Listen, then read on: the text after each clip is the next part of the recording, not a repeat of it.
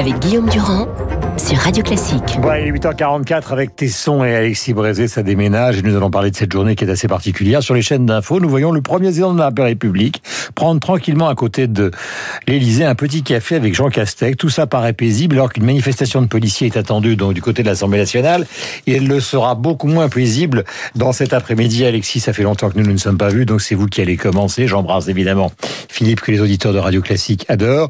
C'est vrai que c'est une journée particulière pour reprendre euh, le titre d'un film célèbre d'Ettore Scola. Oui, c'est curieux ce contraste entre les terrasses et ces images absolument extraordinaires que nous vous décrivez, qu'on regarde à la télévision. Euh, hmm. euh, euh, Macron et Castex qui petit déjeunent ensemble, comme hmm. tous les matins sans doute, hmm. parce qu'ils prennent leur café entre amis. Bon, tout ça c'est de la communication. Et ce que vous ne dites pas, c'est que sur BFM que nous regardons, tout ça est commenté doctement par Attal. Donc le contraste entre cette mise en scène de cette libération, de ce grand retour de la liberté, hmm. et de l'autre côté la réalité, la dure réalité, la réalité de la police, la Vous réalité en parlez quand même, hein, un avant-goût de liberté. Bah oui, non, mais c'est vrai. Mais en même temps, c'est vrai. Et c'est vrai que on est aussi soulagé de ce retour de la liberté, c'est évident. Et puis il y a cette journée police qui elle, qui elle est une journée très importante et qui ne va pas se passer tranquillement on va, on va voir comment ça va se passer. Mais ce qui, a, ce qui me paraît plus fort que les éternelles polémiques de savoir est-ce que c'est la place de Darmanin, est-ce que c'est pas la place de Darmanin, pourquoi Mélenchon y est pas, pourquoi est-ce que Marine Le Pen va récupérer. Je pense que cette journée devrait être l'occasion de rappeler la réalité de ce qui se passe dans ce, dans, dans, dans, dans ce pays. Est-ce que la police et la gendarmerie sont destinés à être la chair à canon de, de, de, de, de la République? Est-ce que euh, la hausse continue des violences en personne est une, est une fatalité? Mmh est-ce qu'on va reprendre les territoires perdus de la République? C'est ça le vrai sujet. Et je crains malheureusement qu'on passe la journée à regarder si euh, Darmanin a dit ceci, a dit cela, si Marine Le Pen a dit ceci et cela, et à s'interroger pourquoi Mélenchon n'y est pas et pourquoi Mélenchon n'y est pas, parce que s'il y allait, il se ferait virer. Euh, je vous pose la question à tous les deux parce qu'elle elle nous concerne. Elle concerne les auditeurs de Radio Classique, c'est-à-dire elle nous concerne. Nous, les Français, Radio Classique n'est pas la France, évidemment, ne soyons pas mégalomaniaques. Mais, après le Bataclan, tout le monde a applaudi les policiers. Pendant la période des Gilets jaunes, tout le monde a accusé les policiers. Maintenant, nous sommes dans une autre période où, après des meurtres, l'opinion publique a plutôt tendance à les défendre et à s'offusquer du site de la situation qu'il aurait faite. Donc, au fond, Philippe, nous sommes quand même, nous, à géométrie variable totale par rapport à ces questions. C'est-à-dire que d'un côté, on les aime, de l'autre côté, on les, on, les stipendie. Oui, ça s'appelle la France, euh, Guillaume. Ça s'appelle la France. C'est un résumé intéressant de la France. Intéressant et éternel. Ça s'appelle la France. Hmm. Ses contradictions, ses ambiguïtés, ses faiblesses, ses lâchetés. Bon, voilà, voilà. Ça s'appelle la France. Il faut bien s'y faire. De toute façon, il y a des siècles qu'on s'y fait. Moi, aujourd'hui, vous savez, avec l'âge et puis avec la sagesse, euh, c'est la même chose d'ailleurs. Je ne veux pas jouer non plus les rabat-joie. Puis qui suis-je? Mais enfin, je, je, suis modeste hein, aujourd'hui. Je, je pavoise pas, vous savez. J'ai pas mis le drapeau à ma fenêtre. Hmm. On appelle ça un, un déconfinement. Euh, c'est un déconfinement, si on peut dire. Il est très modeste, hein, ce déconfinement. Attention, c'est pas, pas une fête nationale aujourd'hui. Il faut pas. D'ailleurs, il pleut. c'est amusant. Finalement, la fatalité, le destin joue euh, un rôle beaucoup plus proche. Vous n'avez pas le sentiment, Philippe, que par rapport à tout ce qui est arrivé autour de vous, je parle professionnellement, votre théâtre, personnellement, le Covid, qui n'est quand même pas une épreuve neutre, vous n'avez pas le sentiment qu'aujourd'hui, ce mercredi, quelque chose change, évolue, bouge Non, pas vraiment.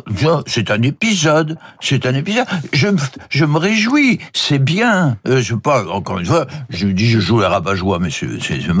Bah, relatif. Euh, à beaucoup à beaucoup d'égards, ce, que je ce que je n'appelle pas moi en tout cas un déconfinement est tout à fait bienvenu. C'est assez utile.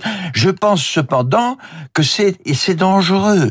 C'est à certains égards un peu trop tôt, et même peut-être beaucoup, beaucoup trop tôt. Il faut faire très attention. pourquoi, pourquoi Avant qu'Alexis enchaîne, expliquez-vous. Ben je, euh, D'abord, il y a les questions posées par la situation sanitaire.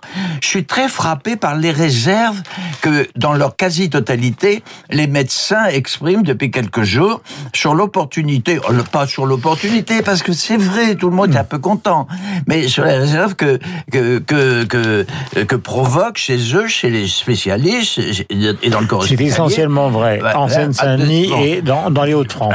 Et pas vrai dans l'ensemble du pays. Abs- Absolument. Il y a des il reste des menaces et je crois il faut pas se- il faut pas- n'est-ce pas? Il faut pas se réjouir trop tôt. Voilà et je suis frappé encore une fois par les ré- les réactions des les, com- les comportements je, je, je, je vais très vite les comportements du corps mé- du corps médical euh, dont le, le- la tonalité de- de- de- des commentaires des médecins est, est assez sombre Alexis. alors que la, tonalité des politiques est, est évidemment elle était également très prudente. d'ailleurs. Moi, je- Alexis je dire, cher Philippe, que ce qui me frappe, c'est plutôt l'inverse. Ce qui me frappe, c'est ce que disaient, je m'en souviens, tous ces médecins. Euh, Hum. En janvier, quand Macron a décidé de pas, de pas, de pas reconfiner, puis en avril, quand il a décidé de confiner le moins possible et le moins longtemps possible, c'était une catastrophe, ça allait être horrible, ça allait être exponentiel, tout allait échapper, euh, c'était trop tard, euh, c'était pas assez dur, il fallait fermer aussi les écoles, enfin on faisait rien de ce qu'il fallait.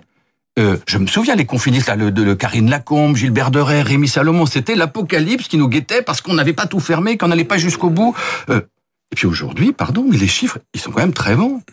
Ils sont très bons. Les, les- les indicateurs comprennent ceux de, de, de, de- des taux de, de, de, de, de maladies, D'incidence, ouais. que ce soit les personnes en réa, que ce soit les morts. Tout ça est en train de, de, de, de décroître considérablement et sauf, sauf dans un ou deux départements. Je pense vraiment qu'on est sur le bon chemin. Et franchement, il faut pas bouder de ce point de vue son plaisir. Mais on ne- et, non. et, et, et- et là, euh, le, le, les médecins, les, les, les docteurs Tampi, les docteurs Folamour qui nous disent que ça va être toujours horrible, toujours horrible, toujours horrible, je pense qu'ils se sont beaucoup, beaucoup trompés. Et moi, Dieu sait que j'ai critiqué et qu'on a critiqué Macron sur plein de choses, les masques, les tests, les lits de réanimation, la vaccination qui est faite en dépit du bon sens. En revanche, le choix Hmm. de confiner le plus tard possible, le plus, le plus, de la façon la plus courte possible, je pense que c'était un bon choix et, la réalité est en train de le prouver. Euh, beaucoup de textes, euh, ceux des généraux, mais beaucoup aussi d'éditorialistes, euh, notamment dans les colonnes du Figaro et ailleurs, sur au fond la France, ça fout et cette crise est- a été un révélateur. Vous en pensez quoi, Alexis? Avant qu'on aborde la question de la culture, qui concerne directement Philippe, est-ce que vous avez l'impression que la Covid-19 a été le révélateur d'un pays qui était à la périphérie de la gloire et plus du tout au centre? Il y a plein de, de facettes à cette affaire-là. C'est vrai que ce pays qui, par exemple, n'a pas été capable alors que tant de pays dans le monde ont été capables d'inventer un vaccin, de créer un vaccin, de produire un vaccin, c'est vrai que c'est quand même un petit peu désespérant pour, pour la puissance industrielle de la France.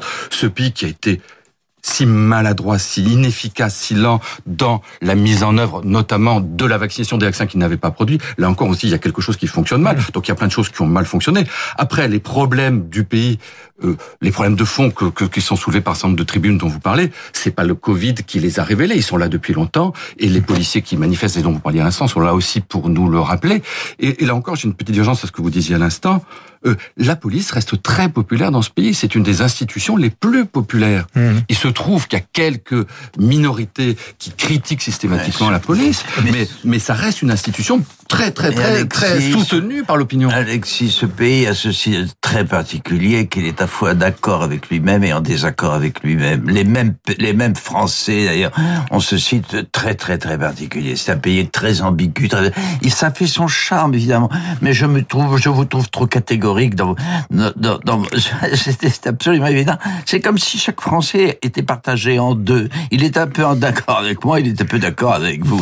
Alors ne soyez pas trop, non, mais ne soyez avez- pas a- trop, non mais c'est vrai, soyez pas trop, trop radical dans J'ai vos une conclusions. petite question, Philippe, Non, vous comment concernant, avant qu'on parle de Oui. ces questions de culture. Concernant le Rassemblement national, puisque nous sommes dans la perspective des régionales et puis des présidentielles, on sait que les ouvriers, depuis maintenant longtemps, sont passés majoritairement du côté du Rassemblement national. On sait que les jeunes, pour une grande partie d'entre eux, sont passés du côté du Rassemblement national. Ce qui est nouveau, j'allais dire, c'est un déclic qui est en train de se passer pour simplifier, dans la bourgeoisie. La bourgeoisie était habitée par ce tabou qui n'était jamais question de s'associer à Jean-Marie Le Pen, qui n'était pas question de s'associer à la Marine Le Pen de 2017. Or, de plus en plus, il suffit de voir ce qui se passe en PACA avec Mariani, on a le sentiment que la bourgeoisie ne se pose plus ce problème moral. Absolument. non. Et vous en avez la trace, vous en avez les échos? Mais ah bah, tout à fait, ben, on les a tous. Il suffit d'écouter euh, Radio Classique le matin, encore ce, encore ce matin, euh, euh, pour, pour, pour en être persuadé. Il y a un glissement, mais ce glissement encore une fois, cette éternité française. C'était contenu dans la fatalité française. C'est pas nouveau, ça. C'est pas nouveau. Il y a un tropisme, il y a un tropisme de d'extrême Ah, mais ça, ça a changé. Mais ça a changé. Ça a changé par rapport aux Mais dernières consultations. Ça a changé parce que Macron est arrivé. Et après tout, Macron, Macron est arrivé. On- la droite ne peut pas supporter que Macron ait revendiqué depuis quatre ans une, appart- une, une appartenance euh, euh, partielle de lui-même dans le camp de droite. C'est ça, vous comprenez Donc c'est la vengeance. Mais oui, c'est la, le- c'est, la- la- on ne sait pas sur quoi ça va aboutir. Non, non, hein. mais ça peut être deux choses. Ça peut être, premièrement, la gestion de ce qui s'est passé depuis qu'il est au pouvoir, qui est contestée, c'est la question que je pose à Alexis, ou ça peut être la vengeance, c'est-à-dire le retour de 2017. Ça peut- ça- oui.